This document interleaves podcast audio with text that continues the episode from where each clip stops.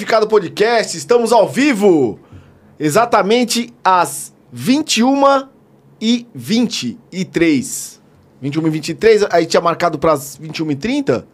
Primeiro Aí foi deu uma 21. acelerada, aí deu uma atrasada e estamos aqui, ao vivo, nessa terça-feira, que esfriou, né, na verdade. E estamos todos Segundo dia de outubro. nessa segunda-feira. Aí, ó, tô viajando, velho. Segunda-feira.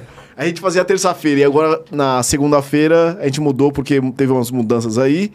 Então agora segunda-feira, toda segunda e quarta, Codificado Podcast. O nosso Instagram é arroba Codificado Podcast. Estamos ao vivo no YouTube. E também o nosso, o nosso bate-papo sobe pro Spotify, tá bom?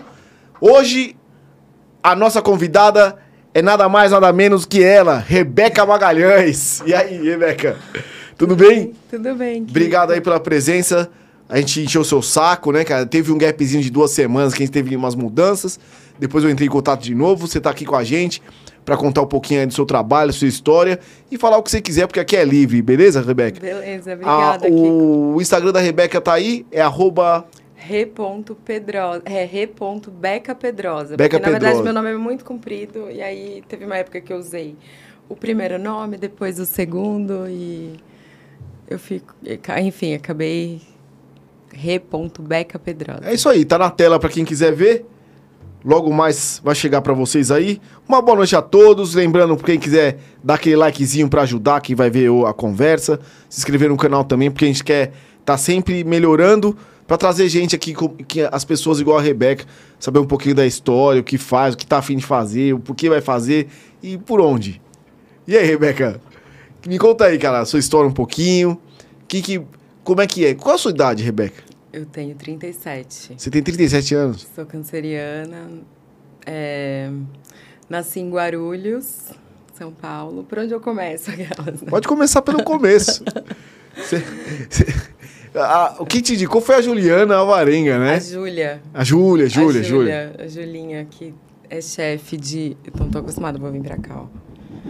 É, Ela é chefe, personal chefe. Nós somos amigas há muitos anos já.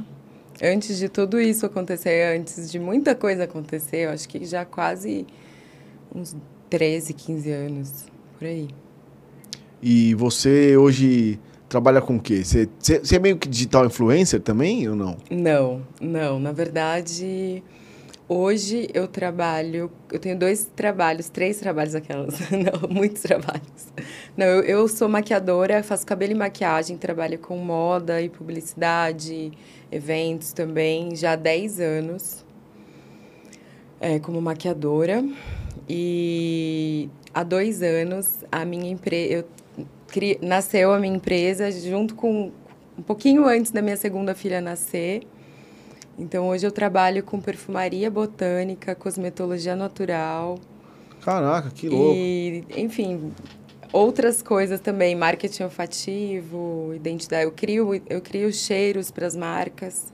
É mesmo? Sim, com, Pô, me explica aí o que, que é isso. perfumaria botânica. Mas como é que entrou isso na sua vida?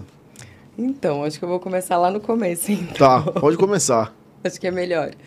É... Bom, nasci em Guarulhos, passei boa parte da minha vida lá, até mais ou menos uns 18, 20 anos. Foi a primeira vez que eu saí de casa, assim, da casa dos meus pais, da minha mãe. Como é que é morar em Guarulhos? Cara, é... Você, você ainda mora lá em Guarulhos? Não, não. Você já. mora onde? Você mora aqui perto? Hoje eu moro na Vila Mariana. Já Ah, morei do aqui lado, do lado. do lado. Morei muito do lado, aqui na Navarro de Andrade. E. Bom, fiz faculdade em Guarulhos de enfermagem, fiz é, colegial de administração de empresas. Nunca tive muita certeza assim do que eu queria fazer quando era mais jovem. Isso me deixava um pouco confusa, um pouco sabe, ach- eu via algumas amigas que já falavam, não, vou fazer isso, vou fazer aquilo, e eu não tinha ainda um- muita direção do que eu queria fazer, assim. E por algum tempo da minha vida eu senti muita vontade de fazer nutrição. E aí, é, como eu fiz colegial técnico de administração, eu comecei a trabalhar muito cedo. Comecei a trabalhar com, sei lá, 15 anos. Na verdade, antes de, de entrar no colegial, eu já, já fazia assistência para minha professora de inglês. Uhum. Comecei a trabalhar com 13 anos, sei lá, por aí. E aí, com 14, 15, quando entrei no colegial, eu já fui trabalhar com administração, porque eu fiz administração de empresas no colegial. Então, trabalhei na Polícia Rodoviária Federal, Oh, na, na Junta Administrativa de Recursos. Polícia Federal você trabalhava em quê? Rodoviária? Na rodoviária, era no, na Junta Administrativa de Recursos, na Jari. Eu indeferia e deferia os recursos. Tá aí a culpada pra. So, nego largando multa, é isso? É, É? recursos, né? A pessoa que não concorda que tomou uma multa ela, e entra com recurso. E aí os caras, os policiais, ficam lá. Só, é uma, era uma casa onde to, todos os dias eles ficavam lá lendo e deferindo e indeferindo o recurso. Era só isso que a gente fazia. Trampo chato. Bem, é, sei lá, com 14, 15 anos até que era legal, assim, era uma casa, eram várias pessoas que, sei lá, trabalhavam muitos anos juntos, então acabava que, sei lá, tinha até uma, uma parte descontraída, assim, não era tão chato. Mas assim, já trabalhei de tudo na minha vida. Já fiz, já comecei fazendo administração, aí trabalhei em empresa como auxili- auxiliar administrativo, em várias empresas. Mas é, no final do, da minha da, da escola, do colegial, eu consegui um estágio na Universidade de Guarulhos. E aí eu fui trabalhar lá como estagiária e acabou rolando uma vaga fixa e eu consegui trabalhar fixo na minha universidade e com isso você ganha uma bolsa de estudos. E aí eu fiz o curso, eu tinha essa tendência a querer nutrição, só que o horário que eu trabalhava era o horário do curso. Então eu tive que mudar a minha estratégia e escolher rapidamente um curso. É, eu pensei em educação física, sempre gostei muito de praticar esporte, sempre fui atleta na escola. E, mas tinha aquela coisa, ai, fazer educação física não ganha dinheiro. É, mas é- e tem, e tem duas coisas, cara. Além de não ganhar dinheiro, você não pratica esporte. É o que a, que a galera não imagina. Tipo, tem muita gente acha que educação física você vai praticar esporte. Na verdade, você não pratica esporte. Se você ministrar uma aula de esporte, Uhum. você vai ministrar uma aula de esporte. E se você for pra academia, você não vai fazer esporte, você vai fazer uma- um trabalho de fortalecimento. Então, muita gente entra em educação física exatamente achando que é isso, né? E desiste no primeiro ano já porque fala, pô, não era nada do que eu achava. E principalmente quando entra nas matérias teóricas, né? Sim. Que são mais chatas do que as práticas. Então você imagina.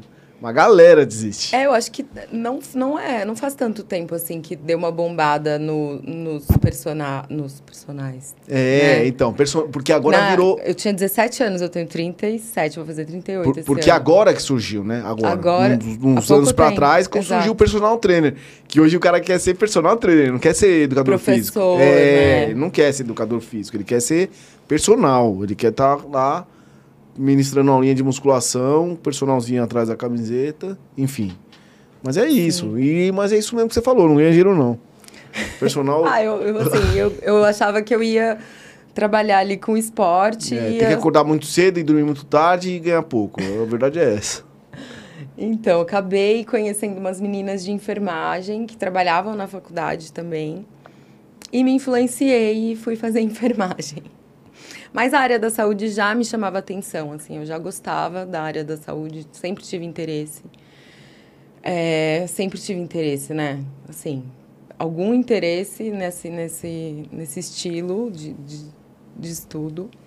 E gostei muito de fazer o curso de enfermagem. Eu me dei muito bem, assim, mesmo sendo meio excluída na minha sala, assim, porque eu não, eu não fazia muitas amizades ali com as meninas da minha turma. Por que, que você Eu era não me tão identificava. antissocial? Eu era meio antissocial, assim, na verdade, eu acho que durante a minha adolescência eu fui muito antissocial com as mulheres, assim. Eu, tinha, eu fui muito eu tive uma criação muito machista e, e eu realmente eu tinha mais amizade com os, os meninos, assim, com os caras, os ami- meus amigos. Até, na verdade, a maioria das pessoas, dos meninos que fazem enfermagem são gays, né? Então, eu tinha muita amizade com os meninos, não tinha muita amizade, muito entrosamento com as meninas da minha sala. E, e como eu estudava na faculdade, assim, que eu estudava não, eu trabalhava na faculdade, e eu me, assim, eu não, eu não era muito entrosada, não era muito estudiosa, aquela, aquela perfil nerd, eu era mais do fundão, assim. Mas eu tirava notas boas, porque eu gostava das matérias, eu, eu me interessava, eu prestava atenção na aula.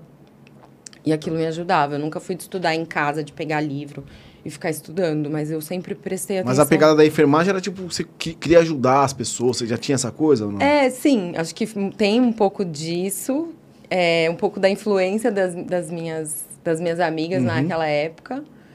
E eu acho que também tem a ver com a minha personalidade, assim, que eu, eu tenho essa, ten, essa tendência, eu sou canceriana, né? Cancerianos ah, tá. são mais, mais maternos. Eu uhum. tenho essa, esse lado mais materno, sim. Enfim, né? Buscando sempre um, um propósito, na verdade, né? É, como eu não tinha tanta certeza de, de muita coisa, ainda não tenho, mas enfim. é... Mas você sempre foi do corre, né, cara? Você trabalhou de, de menininha e tal, pô. Sempre. Trabalhou em um monte de lugar. E, você chega, tipo, para fazer um curso, você já chega pelo menos com uma, né? Uma cabeça mais ali focada no que você quer fazer, né? É, na verdade. Ou não? Era, era. Eu sempre tive uma família maravilhosa, enfim, muito unida e que, mas que não tinha muitas condições financeiras assim de me, de me ajudar. Então era eu por, por eu mesma, sabe? Então, é... Você trabalhava para pegar Eu trabalhava para eu poder estudar, então era isso. Eu e queria... você tinha que ter uma graninha para você também, né? O seu pai sustentava. Sim, não, não. Eu morava com, a, eu morava com a minha avó, meus pais já eram separados. Meus pais separaram quando eu tinha 15. Isso mexeu com você, assim, na separação? Ah, completamente. Mas eu, eu, eu, foi bom a separação, assim. Meus pais já estavam numa situação muito... Só treta. De muita briga. Meu pai numa decadência, assim, bizarra. E foi ótimo, assim, sair de casa e morar com a minha avó. Mas isso também me deu muita independência. Eu sempre fui muito independente, né? No sentido da minha mãe confiar em mim, de eu não precisar nunca, quase nunca, né, pedir dinheiro para ninguém. E e aí eu fiz o curso de enfermagem entre trancos e, bancos, porque era muito cansativo. Eu entrava na faculdade para estudar às sete e aí saía ao meio-dia, mais ou menos, almoçava, entrava uma para trabalhar e saía às 10 da noite. Uhum. Todos os dias. Puxado, hein? Então, é, morava com a minha avó, enfim, não tinha esses custos, mas eu, na época, como a gente, como eu ganhava bolsa de estudos, tem gente que ganha bolsa e não ganha mais nada, né? Eu ganhava bolsa integral, ainda ganhava, sei lá, uns 500 reais na época. Uhum. Tipo uns 400 e pouco, 500 reais na época. Ah, tipo tá bom, já dava pra pagar um lanche, né? Dava, dava. Um lanchinho da, da merenda. Sim. Sim, passava quase o dia todo. Quer dizer, passava o dia todo fora, né? Voltava às vezes até a pé para casa. Não era tão perto, mas eu às vezes eu ia, eu voltava a pé para casa. E aí fiz os quase quatro anos de enfermagem. Só que no último ano, que é que são os estágios, né? Onde você não vai mais para a faculdade, você vai para os uhum. hospitais. Eu comecei realmente a ter contato com, com a, a profissão. profissão. Então, como eu sempre me identifiquei com as matérias, sempre amei anatomia, fisiologia, psicologia. Amo. Até hoje gosto muito, me interesso muito. E então eu ia bem, só que eu não tinha esse entrosamento com a minha turma. Eu sempre fui mais rebelde, assim. E as enfermeiras têm essa postura mais séria, mais, né? Não sei, é óbvio que existem lugares para tudo, mas. Você não chegava uma enfermeira cheia das tatu, cara? É, às vezes eu queria ir pra faculdade de chinelo, de bermuda, sabe? E aí tinha aquela coisa de você usar branco e ter que usar a roupa até aqui, sabe? Sapato não pode mostrar. E assim, até acho um resquício, assim, bem... É, de pudor mesmo, né? Porque a enfermagem começou numa época onde as mulheres que cuidavam dos, uhum. sei lá, dos, das pessoas que precisavam de cuidados eram mulheres vulneráveis, né? Mais vulneráveis. Então, tem essa coisa de, de preservação que, sei lá, de repente na medicina não tem tanto. Né? É. O médico pode, já não, não, né? Não uhum. tem tanta... É, tanta regra assim de vestimenta, mas enfim, né? Não sei na faculdade, Mas acho que, pelo que eu percebi, assim, na, nos, nos estágios, era um pouco mais rígido mesmo na enfermagem. E aí, no último ano, fui para os hospitais e eu fui uma das únicas que escolheu um paciente. Foi assim, era um grupo de 11, 11 alunos e nós tínhamos que escolher alguns pacientes, fazer os estudos de caso.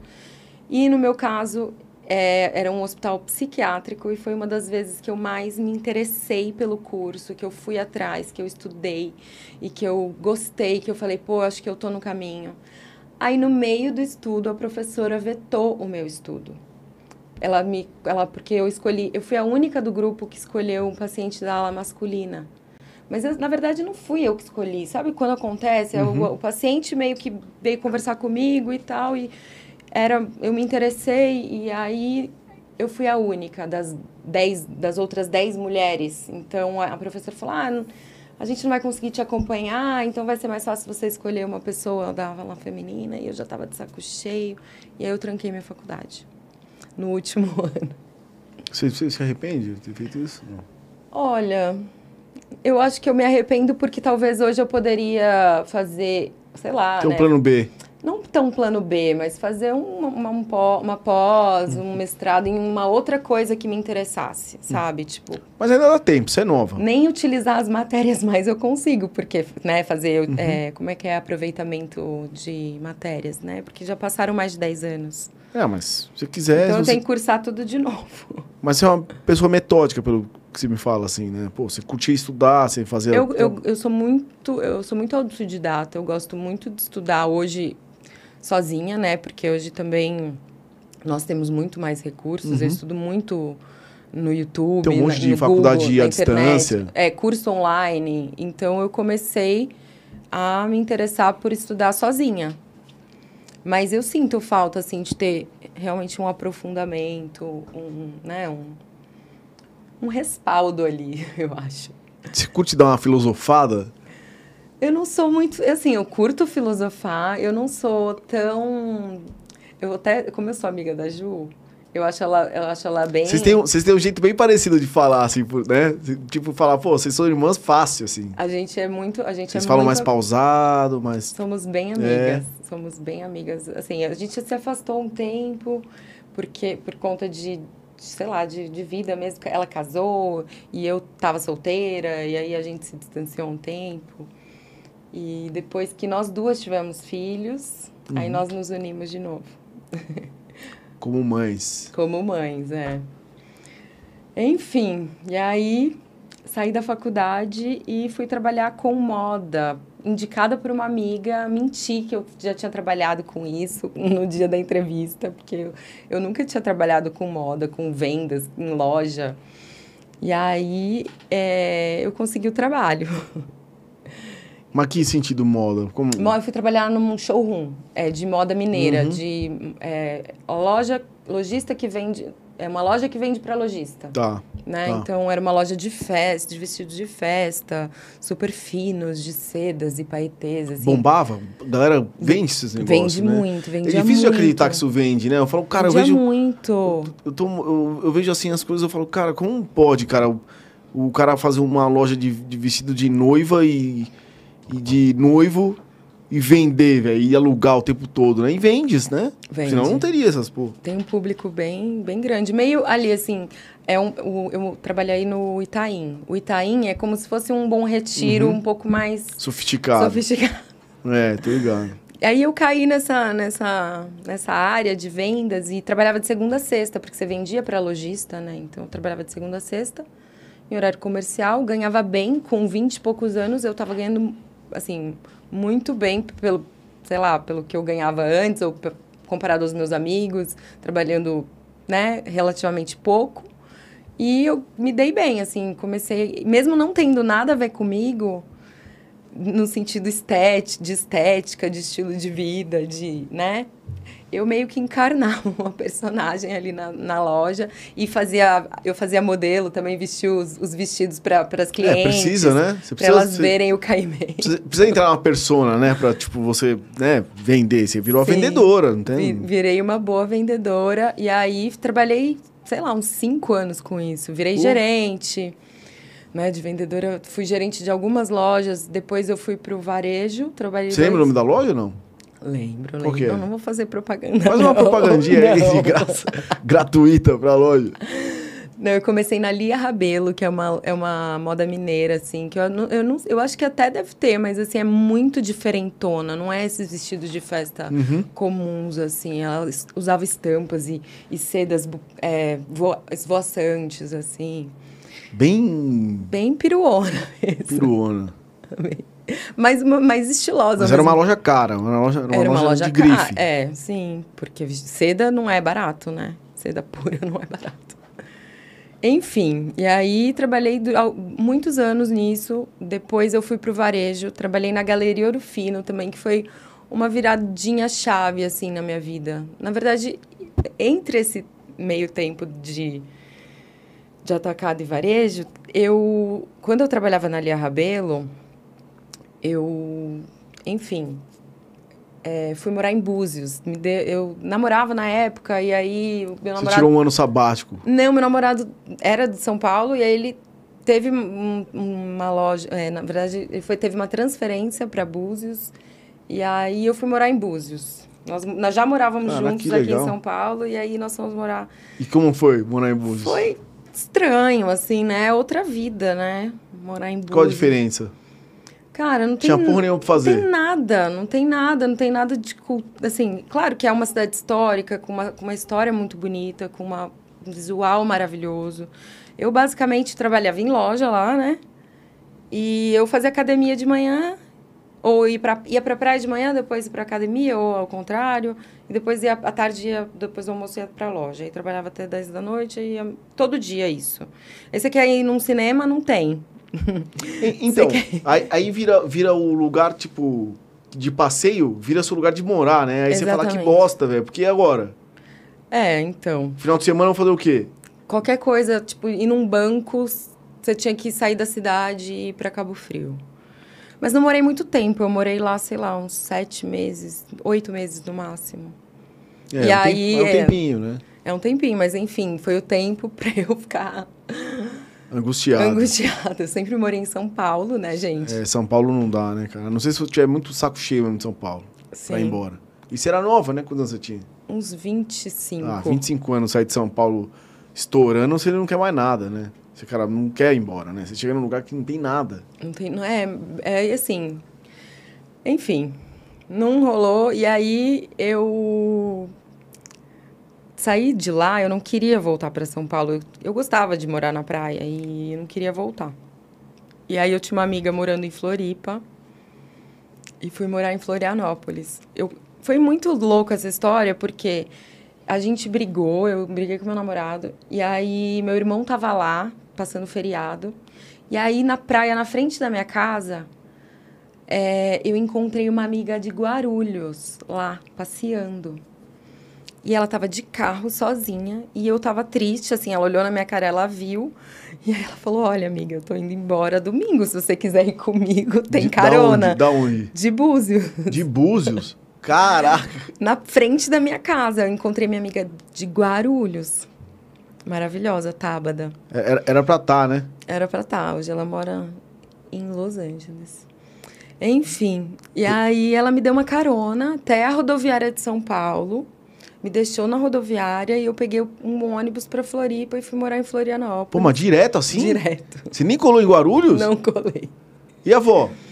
Não, não, eu não queria ver ninguém, eu tava muito, foi assim, primeira, o primeiro amor da vida que, tipo, terminou, eu tava mal, não queria... Ele terminou com você? Não, acho que foram, foi uma, uma sequência de, de acontecimentos, assim, os dois estavam muito... De saco cheio, Saco né? cheio. 25 anos morando junto, tá bosta, né? é ruim, né? Tipo, né? eu imagino, né? Não tem muito...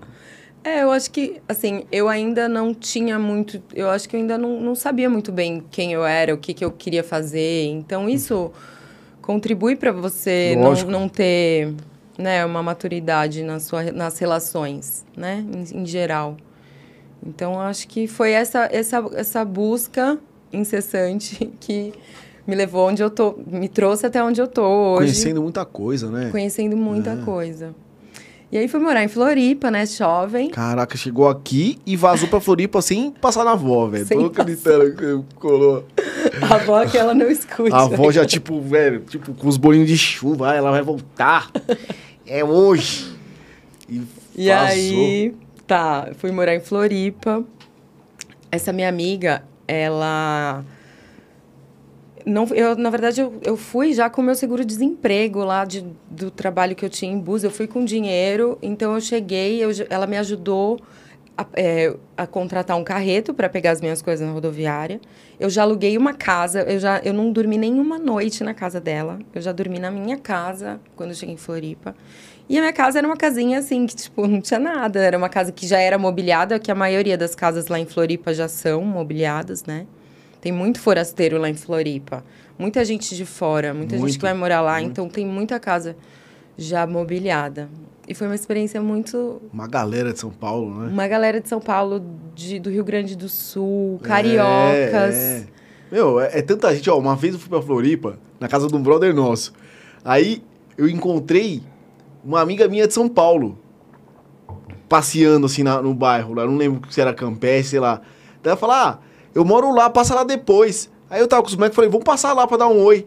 Quando eu toquei na casa dela, saiu outro brother de São Paulo que não era a casa dela, morava no fundo, era uma vilinha. Aham. Eu falei, caraca, Glauco, é você? Ele falou, é. Eu falei, mas você mora com a Marjorie aí? Ele falou, não, ela mora na casa de trás. Eu falei, olha isso. Vai tocando, vai achando. Ai, muito, Mó é- galera, É, velho. muito legal, Floripa, assim. É, fui numa fase bem, meio bad, assim. Fui deprê pra lá. Fiquei muito sozinha também, porque... Claro, você vai conhecendo muita gente, né? Conheci muita gente lá, mas no, no, no fundo, assim, quando você volta pra casa... E naquela época... Não era assim, é, tipo, não tinha um computador, não tinha internet fácil.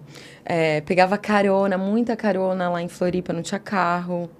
Então, era meio perrengue, assim. Então, eu fiquei lá 10 meses. Curti uns 4, 5 meses lá de seguro-desemprego. Só indo pra praia tentar aprender a surfar todo dia. Conheci uma galera lá muito legal. E passou, né? Passou a, a bad. E aí eu comecei a sentir vontade de ganhar dinheiro de novo. E lá eu trabalhei como muitas coisas também. Trabalhei numa balada como caixa, depois como bartender, depois eu fui gerente de um cybercafé lá na Lagoa, que foi meu último trabalho. Tentei conciliar os dois, trabalhei em hotel também, trabalhei num eco resort lá. Enfim, eu comecei a sentir vontade de ganhar dinheiro de novo, senti saudade da minha família, obviamente, e tava acho que pronta para voltar para São Paulo. Passei Você- o meu luto lá. Você precisava dessa, dessa aventura, né? Precisava. vida, às Morei em lugares precisa. muito lindos lá. E aí voltei, voltei para a mesma marca. E aí para Lia Rabelo. E aí na época até ela estava lançando uma marca de dia a dia, e aí ela me colocou como gerente da marca. E aí continuei trabalhando em showroom, voltei. Ah, né? Eu morava em Guarulhos nessa época, então eu ia e voltava pro Itaim todo dia. Fiquei uns dois anos assim. E aí eu recebi, aí eu recebi uma proposta para trabalhar numa loja muito legal também, num shopping, aí seria varejo. Não, mentira. Seria, não. É, foi, foi antes da, da Galeria Ouro Fino. Aí fui, trabalhei nessa loja, mas não rolou muito. Eu nunca tinha trabalhado em shopping, nem com varejo. Aí eu não curti muito e enfim, não deu muito certo. Fiquei um mês só nessa loja. E aí eu recebi um, uma- um convite de uma amiga que tinha saído de uma loja da Galeria Ouro Fino. E aí foi quando a, a minha vida começou a mudar um pouco, assim, sabe? Eu já tinha mudado bastante, mas assim... Acho que a Galeria Ouro Fino foi uma chave na minha vida, assim. Quando eu trabalhei lá, conheci muita gente legal.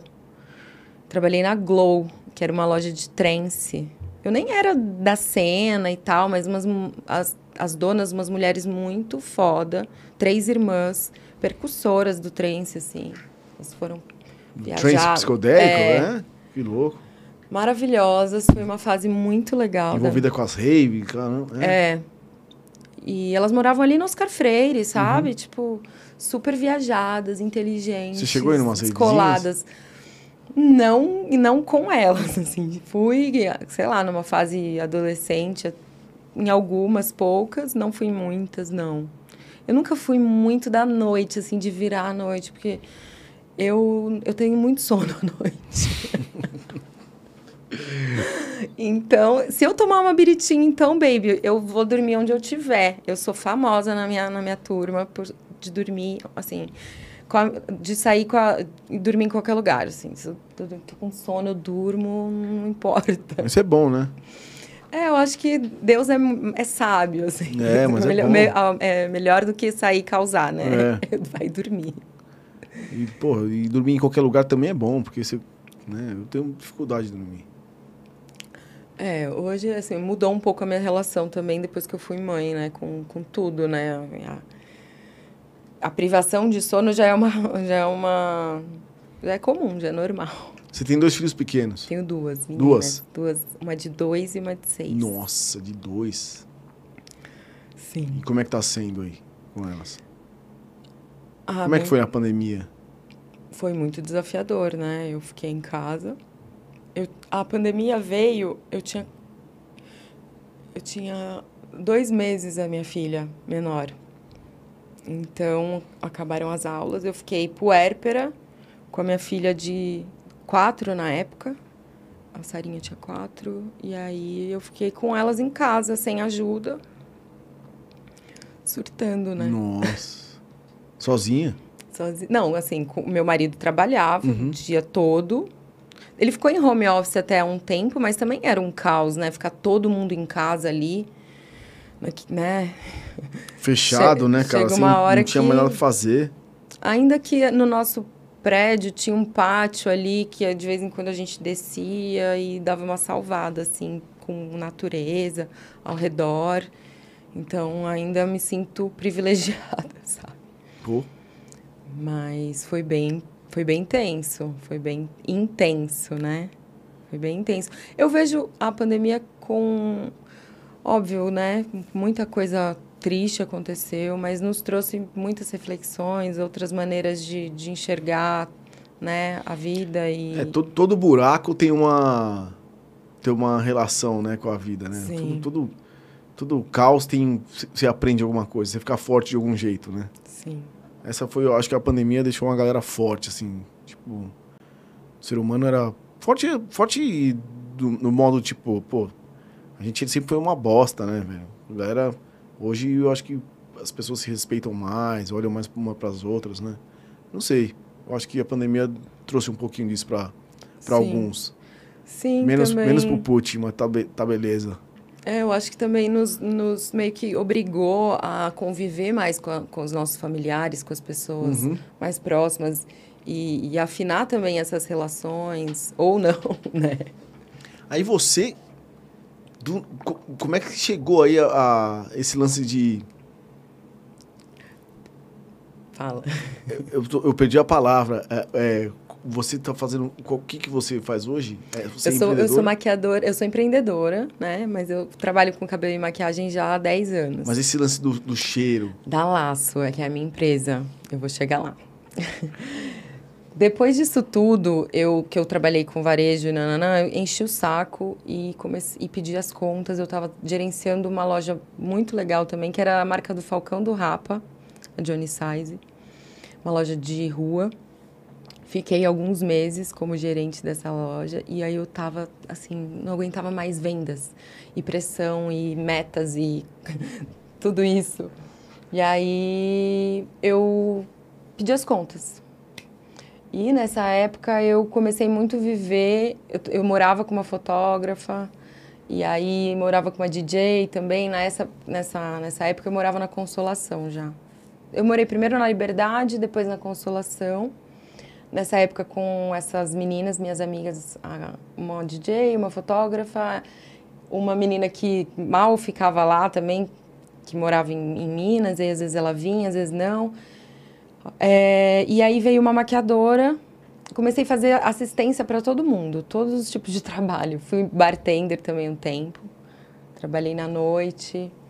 e fazia assistência. E aí foi quando aconteceu também, assim, do nada, um trabalho que a minha amiga me indicou e eu me encantei, assim, pela maquiagem, pelo esse mundo lúdico de não, sabe, tipo, principalmente por, por ser freelancer, né? Eu nunca trabalhei em, fixo em lugar nenhum, eu nunca trabalhei em salão, eu sei, já comecei trabalhando com moda. Uhum. E depois fui para publicidade, depois comecei a atender algumas pessoas socia no social também em casa.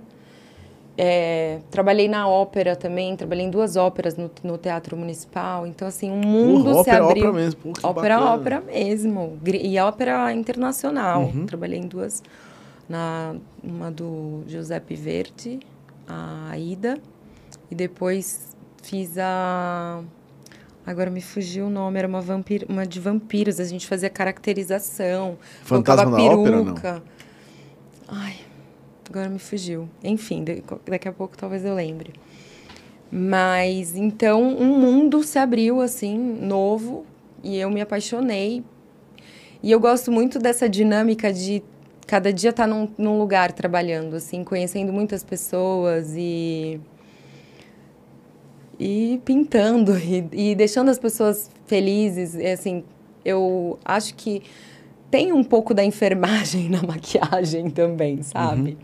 Porque a gente trabalha com cuidado também, tem a parte do skincare, a gente, Você cuida da pessoa, a né? gente cuida da Eu pessoa. acho que, não sei, posso estar falando groselha, mas a pessoa quando vai se maquiar, ela tá querendo buscar uma, uma, uma coisa nova, né? Uma coisa boa, né? Sim, é de certa forma um bem-estar, né? Mas é óbvio, tem a parte da moda, fashion, nananã, que tem mais a ver com a arte, num sentido de, né, de expressão Uhum. mesmo.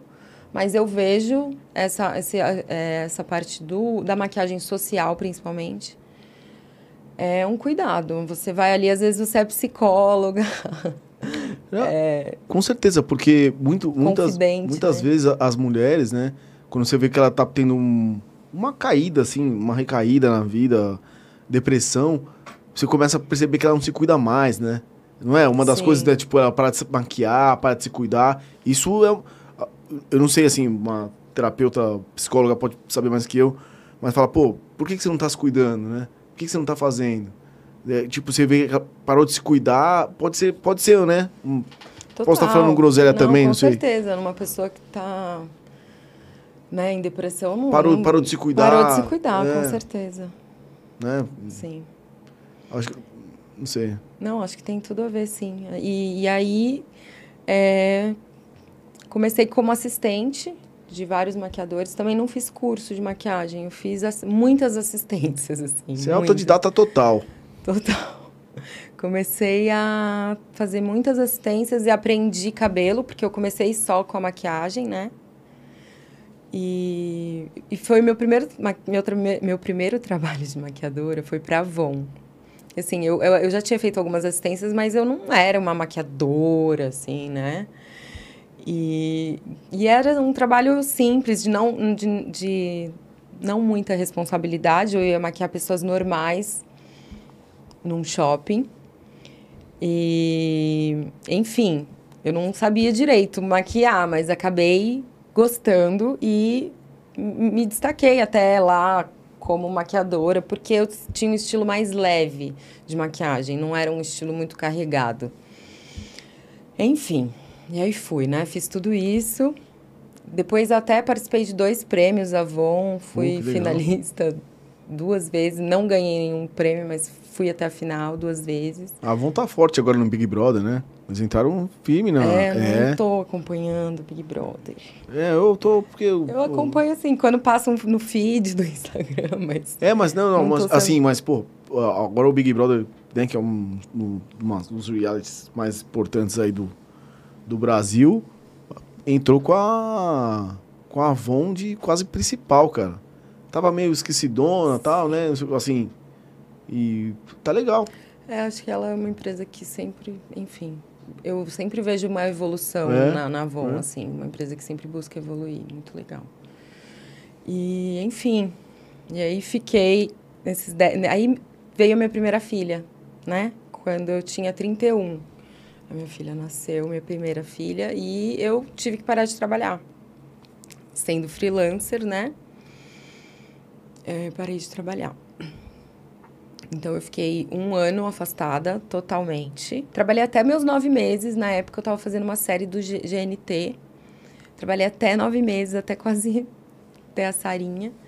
E aí depois eu fiquei um ano com ela em casa. Direto, assim. Porque ela entrou na escola com um ano. E aí é aquela coisa, né? Adaptação na escola. E aí a criança vai duas horas, depois vai quatro horas. Aí vai, né? É gradativo eu não fui uma mãe que coloquei bebê, não, não consegui, assim, não... E também, enfim, né, foi, foi muito desafiador também para mim me reinserir no mercado, uhum. com as minhas limitações de horário, né, porque, com, sei lá, uma publicidade você faz às vezes 12, 16 horas de, uma, de diária.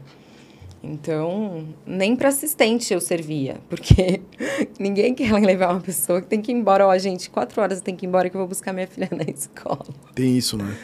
Tem muito isso, assim. E, e, diminuiu muito o meu fluxo de trabalho depois que eu fui mãe, né? Então eu comecei, mesmo assim, ficar muito em casa. E nesse momento eu comecei a estudar muito sozinha em casa. Às vezes, nesse pouco tempo que minha filha estava na escola, eu sempre gostei muito de ver vídeos é, do YouTube é, e, e fazer pesquisas e assistir documentários, enfim. Sempre fui muito buscadora. Eu acho que é um lado que talvez eu não coloque tanto né, para as pessoas, assim, acho que isso tem transparecido no meu trabalho agora, com a aromaterapia, com a minha empresa, com a Laço, mas, assim, é... eu tinha até um pouco de vergonha, assim, acho, sei lá, eu sempre gostei muito, eu não gosto de chamar de, como, como as pessoas falam, é livros de autoajuda. Uhum. Aquelas coisas de auto... Mas é que eu não, eu não, eu não, não gosto dessa, desse termo, assim. Porque eu, eu, é, eu sou muito buscadora. Hoje, para mim, assim, eu, eu busco mesmo um sentido para a minha existência. Então, eu comecei com essa busca com talvez uma depressão em casa, né? Buscando melhorar. E aí foi onde eu comecei a, a, começou a despertar esse meu gosto por, por uma medicina holística, né? Uhum. Mais integrativa. Porque eu, é... a maquiagem, assim, aconteceu, né, na minha vida, assim, meio sem querer. Eu abracei, eu sou apaixonada, eu amo, né? Acabei também fazendo trabalhos incríveis. Mas é, ter saído do mercado e ter, né, diminuído meu fluxo de trabalho também, eu acho que eu acho que eu perdi um pouco da minha força pessoal nesse momento, assim, sabe? Uhum. E aí que foi quando eu comecei a buscar mesmo. E quando eu estava grávida da minha segunda filha, eu. Quando, e, e, foi muito engraçado, assim, nos momentos que eu estive grávida, eu estive duas vezes grávida, eu comecei a lembrar muito dos meus sonhos. Grávida, eu lembrava de tudo. E assim, parecia real os meus sonhos. E assim, eu não lembro, eu não sou uma pessoa que eu não lembro de nada que eu sonho quase nunca. E na gravidez eu lembrava de tudo. E aí teve uma vez que eu sonhei. Eu tenho uma amiga de Guarulhos que tem uma destilaria na Bahia de óleos essenciais. E eu sonhei que eu estava trabalhando com ela com os óleos essenciais. Eu estava grávida e eu falei: bom, de repente, se ela não tiver uma representante comercial aqui em São Paulo, eu já trabalhei com vendas, eu vou pedir uns óleos essenciais dela e vou vender né? Não estou trabalhando, preciso ganhar dinheiro, quero me reinserir. E aí foi o que eu fiz. Liguei para ela, né? pedi, sei lá, uns 10, 15 óleos essenciais. É, não era consignação, era tipo, eu, eu ia pagar, ela até me deu um prazo para pagar na época. E aí eu peguei, vendi alguns óleos essenciais e tal, mas eu vendi poucos, não vendi muitos, né? E acabei usando muitos. Então, eu comecei a estudar como usar os óleos essenciais, porque eu queria vender os óleos essenciais. Eu, eu precisava entender é o que, que eu estava vendendo. Você tem que ter, entender o produto que você está na mão, né? Exatamente. Foi quando eu comecei a estudar mesmo e me interessar e comecei a fazer os meus próprios produtos. Para quê? Para preparar a pele. Então, tipo, começou mesmo uma, um movimento de slow beauty, né, no, no mercado da moda, do menos é mais, né? Essa, essa menos maquiagem, né? Mais cuidado. Isso também me chamou a atenção e aí eu quis mesmo me voltar para esse, esse mercado. Mas ainda não tinha muita noção do que estava acontecendo, né? Para mim, eu estava ali é, só fazendo uns produtinhos para o meu trabalho, para mim mesma, em casa, porque eu não, não, né, não era muito de comprar coisas. Eu comprava para o meu trabalho, mas às vezes eu nem tirava da mala, eu não usava as coisas do meu trabalho em mim. Então, eu comecei a fazer esses produtos, comecei a voltar a trabalhar. De, é, grávida, eu, eu, da minha segunda filha, eu, eu já trabalhava ainda trabalhava, né? Eu depois da Sara eu comecei a voltar fazendo assistência para alguns maquiadores e aí as pessoas começam a te ver no mercado de novo e as pessoas começam a te chamar de novo. É assim que funciona. E você já com essa com esses produtos na mão aí de Não, ainda não. Ainda, ainda não. não. Não. Aí assim, quando foi na segunda na segunda gravidez é que eu estava é, com os óleos essenciais e aí eu fui num trabalho de uma cliente de biquínis na época e aí eu levei, era uma referência de cabelo molhado, eu fiz um, um soro fisiológico com óleos essenciais e aí eu borrifava lá no cabelo da modelo, ela falou, amiga, o que, que é isso que você está borrifando aí do cabelo da modelo? Que é um muito cheiro, cheiroso. Um cheiro. Tá. E aí eu falei, ah, misturei uns óleos essenciais aqui e tal. E ela falou, vamos lançar para minha marca? Você já pensou em lançar isso para sua? Você já pensou em lançar isso? Porque ia ser legal se a gente lançasse, né, para para minha marca e tal. Mas, mas, no caso era só cheiro ou existia uma coisa atrás do cheiro? Não, era na verdade é, uma, é um hidratante natural, né? Uhum. Eu eu lancei para ela não foi o soro, mas assim foi foram águas florais. Então, o óleo essencial, no processo de destilação, ele é o concentrado da planta. O, a água floral é a, a água que, que evapora. Então, ele é como se fosse uma homeopatia da, do óleo essencial, né? Então, eu fiz uma mistura muito simples ali, né? Um blendzinho de, de, de águas florais, óleos essenciais, a gente lançou para a marca dela. Na verdade, meu marido fez o nosso, nosso o meu logo. Na época eu já tinha o um nome na, na, cabeça, que Rebeca em hebraico é Akiune. Uhum. E aí eu já tinha, eu, eu tava pensando ou Akiune, ou Laço, ou Rivka também, que é meu nome em hebraico, é, é Rivka. E aí eu fiquei, fiz esse brainstorm ali com, com ele, e a gente chegou no Laço. E, e aí lancei para ela essa, essa água floral. Foi a primeira. Isso foi dois meses antes da minha filha nascer, três meses antes da pandemia estourar. Ah, foi agora, pô. Foi, fazem dois anos. A minha marca fez dois anos. Que é a idade da minha filha. Então, a minha marca nasceu com a minha filha, praticamente, na pandemia. Então, imagina o, quanto tempo eu tinha para trabalhar. Quase zero, né? Quase zero. Então, assim, foi um, um, um, trabalho que eu, assim, eu nem sei como que eu fiz para acontecer naquela época, porque às vezes eu acordava de madrugada para estudar, às vezes eu acordava mais cedo que as crianças, às vezes eu esperava elas dormirem para conseguir fazer alguma coisa. E à noite eu não tenho muita energia, assim, eu, eu até pedi para marcar mais cedo hoje. Você me falou, vamos nove e meia, eu falei, dá para ir um pouquinho mais cedo porque eu já sou. Mas eu tô drenada aqui, tô acordada. Tá tranquilo. Tomou um cafezinho bom aí. E aí. E aí foi isso. E aí. Enfim, né? Comecei a. A gente lançou pra marca dela e. Mas nesse meio caminho aí, você tendo filho e tal, você não pensou em lançar alguma coisa pra criança? Pensei, até pensei. Mas como eu lancei primeiro para ela, e assim, quando você é empresário, quando você é empreendedor, né, e você faz tudo da sua marca, não dá para realizar tudo que você quer. Então, assim, é um passo de cada vez mesmo.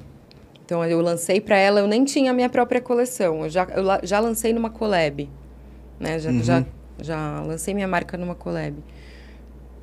E isso deu muito certo, na verdade. Foi uma, foi uma sorte grande, assim, que eu tive porque não, não só meu nome chama, da minha empresa chama Laço, mas assim, hoje eu crio para outras marcas, né? Então, eu, se você tiver uma marca e quiser lançar uma linha de produtos naturais, eu, eu posso fazer a linha e, E aí você, você vende na sua loja, por exemplo, entendeu? O Família tá querendo lançar uma linha de produtos naturais. Olha como ele tá prestando atenção. Sim. e aí... É... E aí foi isso. Aí depois de, acho que eu, eu lancei duas, du, foram duas edições das Águas Florais dela, para depois só eu conseguir lançar a minha coleção. E assim, o que eu digo que é difícil porque tem muitos processos, né? Você cria a receita, você faz o layout do, do que você pensa que vai ser o rótulo, né? Tipo, o que, que vai estar tá escrito no rótulo. É, aí você tem que fazer a foto do produto. Aí você tem que... Qual, qual foi a maior dificuldade que você encontrou no empreendedorismo? Olha, no, assim, no momento, eu já tive algumas ajudas uh, em algumas fases na Laço, assim, de pessoas parceiras, né? Mas a minha maior dificuldade, eu acho que sendo sozinha, é conseguir me organizar dentro dessa agenda maluca que é você acordar, ter que levar filho para escola, aí depois leva o segundo filho, aí depois busca, Aí, ou não tem, na época que eu estava na pandemia, eu não tinha como. Eu, não, eu, tinha que arrumar minha casa, fazer comida, cuidar das crianças. Então, assim, era quase impossível ter uma, uma empresa, né? Num espaço onde tem, sei lá, cinco, quatro pessoas, né? Difícil mesmo. Hoje... E aí... E, e processo de criação também, né? Sim, porque isso... exatamente, não é só criar a receita, aí você tem que criar o texto do que, que aquilo representa, né? Quais são as uhum. funções, como usar.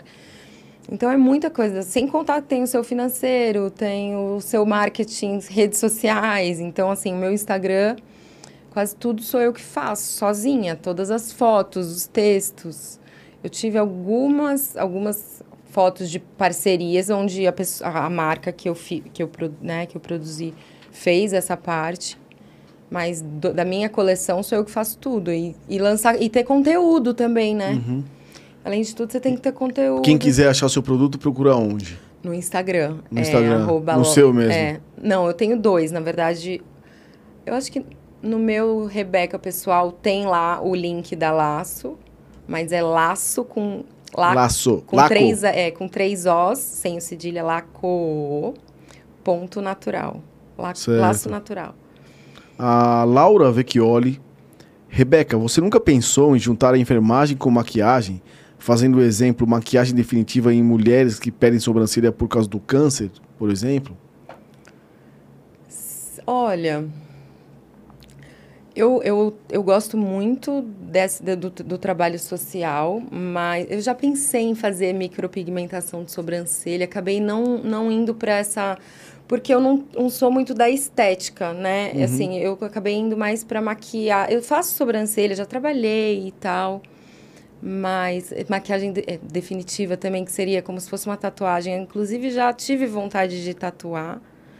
Mas, assim, é...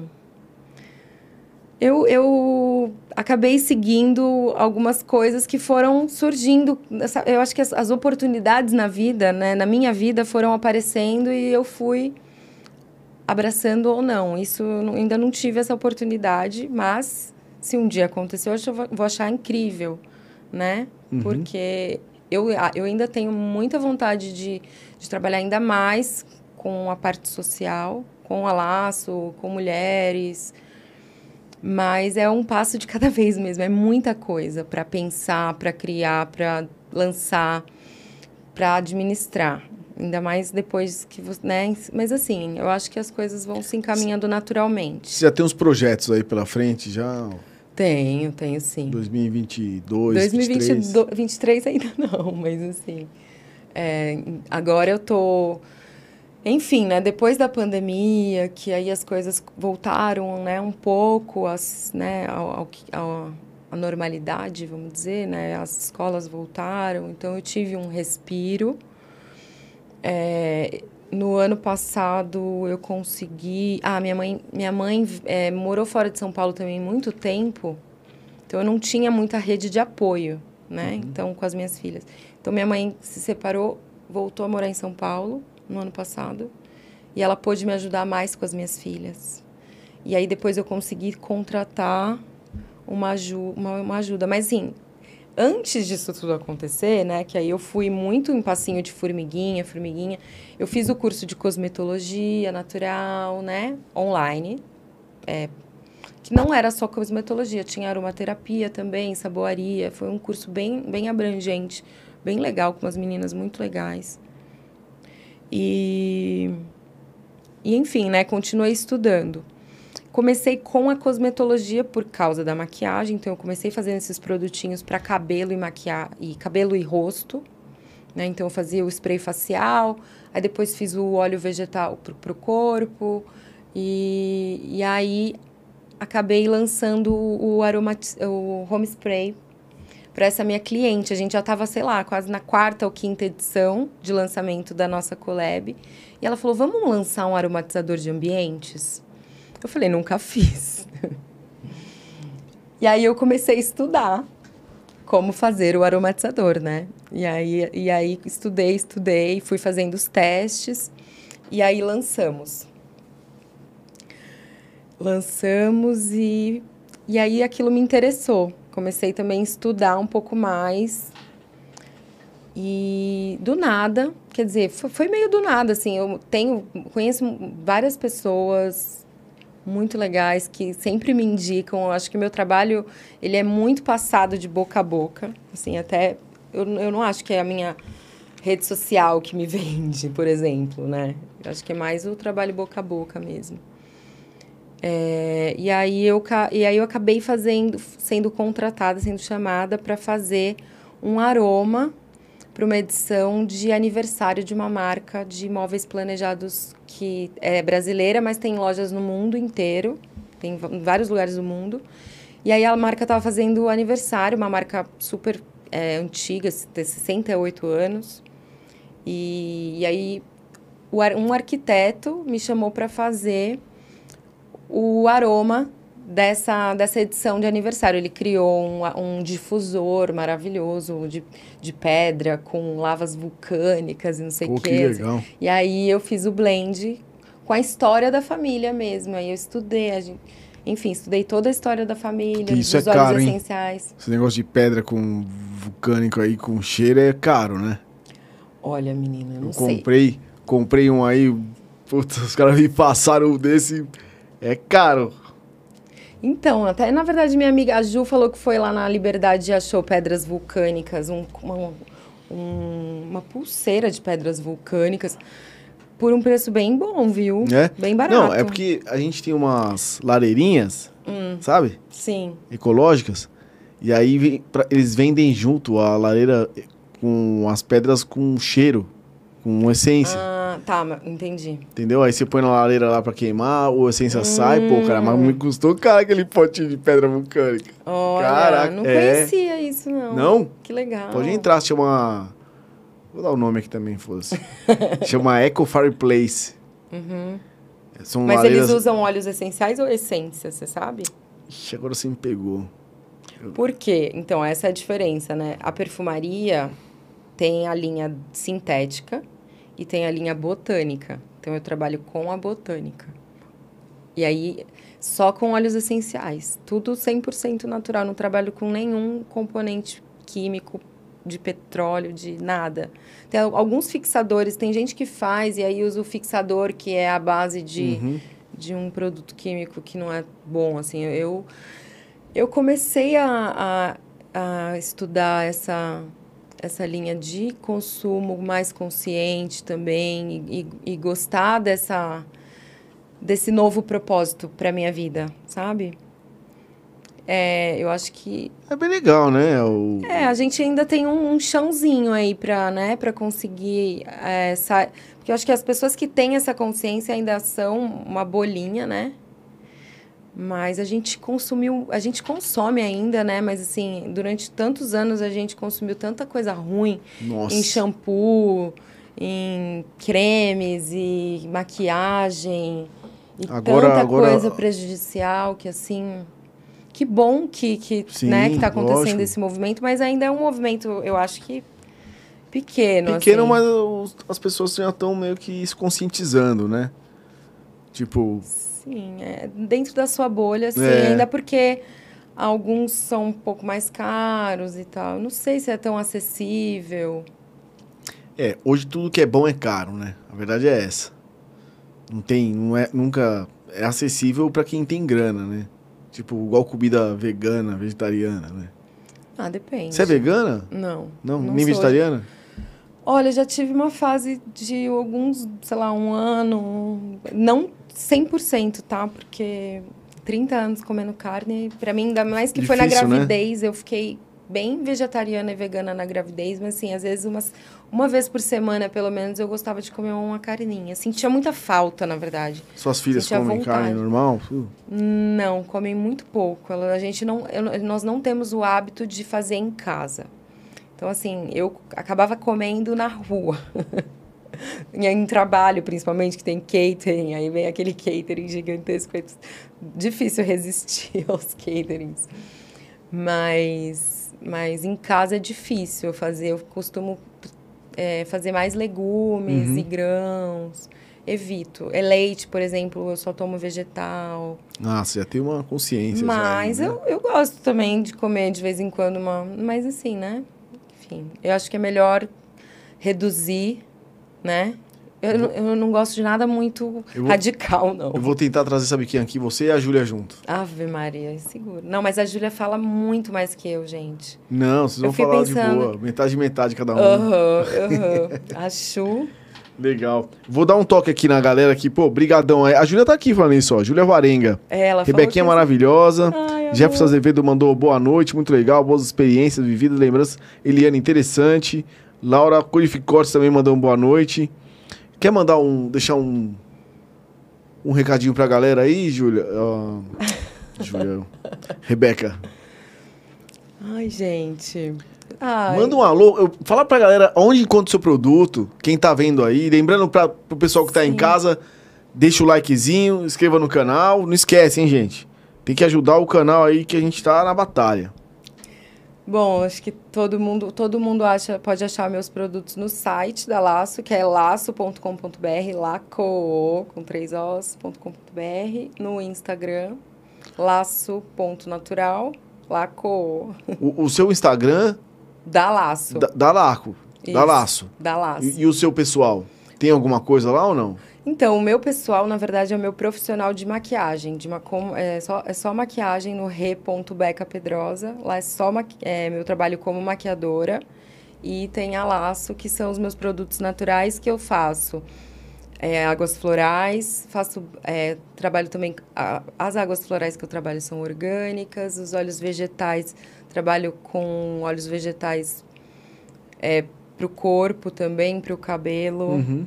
Velas aromáticas, velas de Pô, que massagem. legal. Então, quando a pessoa cria o aroma, por exemplo, para Uhum. uma marca, ela pode aplicar esse cheiro em diferentes produtos. Que bacana. Tanto no, no home spray quanto na, na vela. Uma vela de massagem de ambiente, ou um óleo corporal, um sabonete líquido. Bacana. É isso. Deixa um que linkzinho, então, no seu Instagram aí, que tá, é o Rebeca, né? Arroba Rebeca, tá na, na sua... na tela aí. Deixa um linkzinho do seu laco lá, pode ser? Tá lá. Deixa no story ou deixa um link lá no... no Vou deixar. Pra, pra galera que tiver interessado, que tá assistindo ou que vai assistir daqui pra frente. Tá. Ó, a Júlia Varenga mandou aqui, ó. É, mulher guerreira, mesmo com tantos desafios, sempre consegue fazer trabalhos maravilhosos, com maestria e muito amor, conciliando sua vida pessoal com uma mãe maravilhosa e mulher poderosa. Ai, Admiração. Hum, Valeu, Júlia. Obrigado aí por obrigada, assistir. Juju. Então não esquece, deixa lá na semana, o pessoal tiver interesse aí de tudo, né? Com aroma, vai procurar a Rebeca. Sim. Eu, eu achei bacana pra caramba. E dá uma olhada depois nesse lance aí, já que você não tá sabendo, dessas pedras vulcânicas com aroma pra lareira ecológica. Tá aí uma dica, hein? Importante. Porque agora a lareira ecológica virou meio que mercado também no. Até no, na pessoa da, arquitetura, de Então, construção. menino, é, um, é uma área assim tão. Eles estão saindo da, da, da, da lareira Sim. de madeira lá para essas ecológicas agora que não tem fumaça na casa. O foguinho fica ali aquecendo e o nego mete as pedrinhas vulcânicas com, com essência. Entendeu? Sim. Agora você tem que. Eu vou trazer uma, depois você vai cheirar e eu não sei se agora você é essência. Eu vou chegar em casa e vou, vou. É, então, a diferença é que os óleos essenciais, eles trabalham com a sua... ele- Eles são terapêuticos, são medicinais, então não é só o cheiro. Então, tem essa questão também terapêutica, trabalha com é, é, cura tópica e emocional também. O SUS usa óleos essenciais. Então, eu meio que voltei um pouco para a enfermagem, para para a parte da saúde de novo com os óleos essenciais e tô estudando Ayurveda, tô me interessando muito por, por muitas, muitos tipos de curas, Pô, veio, assim. veio um menino aqui, o Pedro Brasil, enfermeiro da Ayurveda. Ah, é, É. maravilhoso. Pô, depois assiste, cara. Ele falou bastante coisa, assim, de, pô, de cura, de Ai, alimentação, bem legal. Eu amo esse assunto. Aí pode ser um assunto para o próximo Pô, podcast. demorou. Não, quero que você volte aqui, viu, Rebeca? De verdade. Vou trazer você e a. Júlia, pra vocês falarem bastante aí, que vocês têm uma, uma cabeça bem parecida, assim, é bem legal. Sim, a gente tem até um, um projeto que vamos lançar aí em breve, que é o Laço Afetivo. Que vai ser uma, um, um evento que nós vamos fazer, unindo mulheres empreendedoras Que bacana. e marcas que, enfim, artistas e marcas para fortalecer aí o, o mercado local também e, e, e também né, empoderar mais mulheres também nesse Show de bola. mundo. Vamos marcar para as duas de novo aqui no Codificado Podcast. Rebeca, obrigado, cara, Obrigada por ter também, aceitado o nosso convite. De verdade Obrigada. mesmo, cara. Pô, puta assunto legal. De Obrigada. verdade. Quero mais gente, mais pessoas como você aqui no Codificado. Desculpa te incomodar tanto. Imagina, Que a gente é chato mesmo, tem que ter essa. imagina, não, a gente tinha marcado há tanto tempo. eu acho- É, passa o tempo, cara. E a gente. E aí voou, de repente. é que eu marco com dois meses de antecedência todo mundo, entendeu? Eu não consigo marcar nada na minha vida com tanta antecedência. É, mas assim. aqui a gente é não, não pode, porque tem que ter, né? Por exemplo, se você desmarca hoje, eu já tenho que tipo, ficar esperto no próximo que vem. Sim, vida de freelancer. Se eu- se É. tivessem me chamado para um trabalho, por exemplo, eu não teria vindo. Fala isso, quarta-feira, às 21h10. Tem até que marcar, remarcar com ele aqui, que tá marcado pra quinta, a gente mudou os dias. Entendi. Tem o, o cirurgião triatleta. Então não perca esse bate-papo. Queria agradecer todo mundo que assistiu, ao família que tá aí na nossa, no nosso back, no back office, a, a Rebeca, que eu tô chamando ela de Júlia o tempo inteiro, a Júlia deve estar dando risada lá do outro lado. Rebeca, brigadão Obrigada também. por ter deixado as filhinhas em casa, a família, ter dado essa Obrigada. assistência pra gente aí, ter vindo bater esse papo maravilhoso. Obrigado a todo mundo que esteve aí com a gente no Codificado Podcast. Uma boa noite e até quarta-feira que vem, se Deus quiser. Gente, valeu, obrigado. Obrigada, boa noite.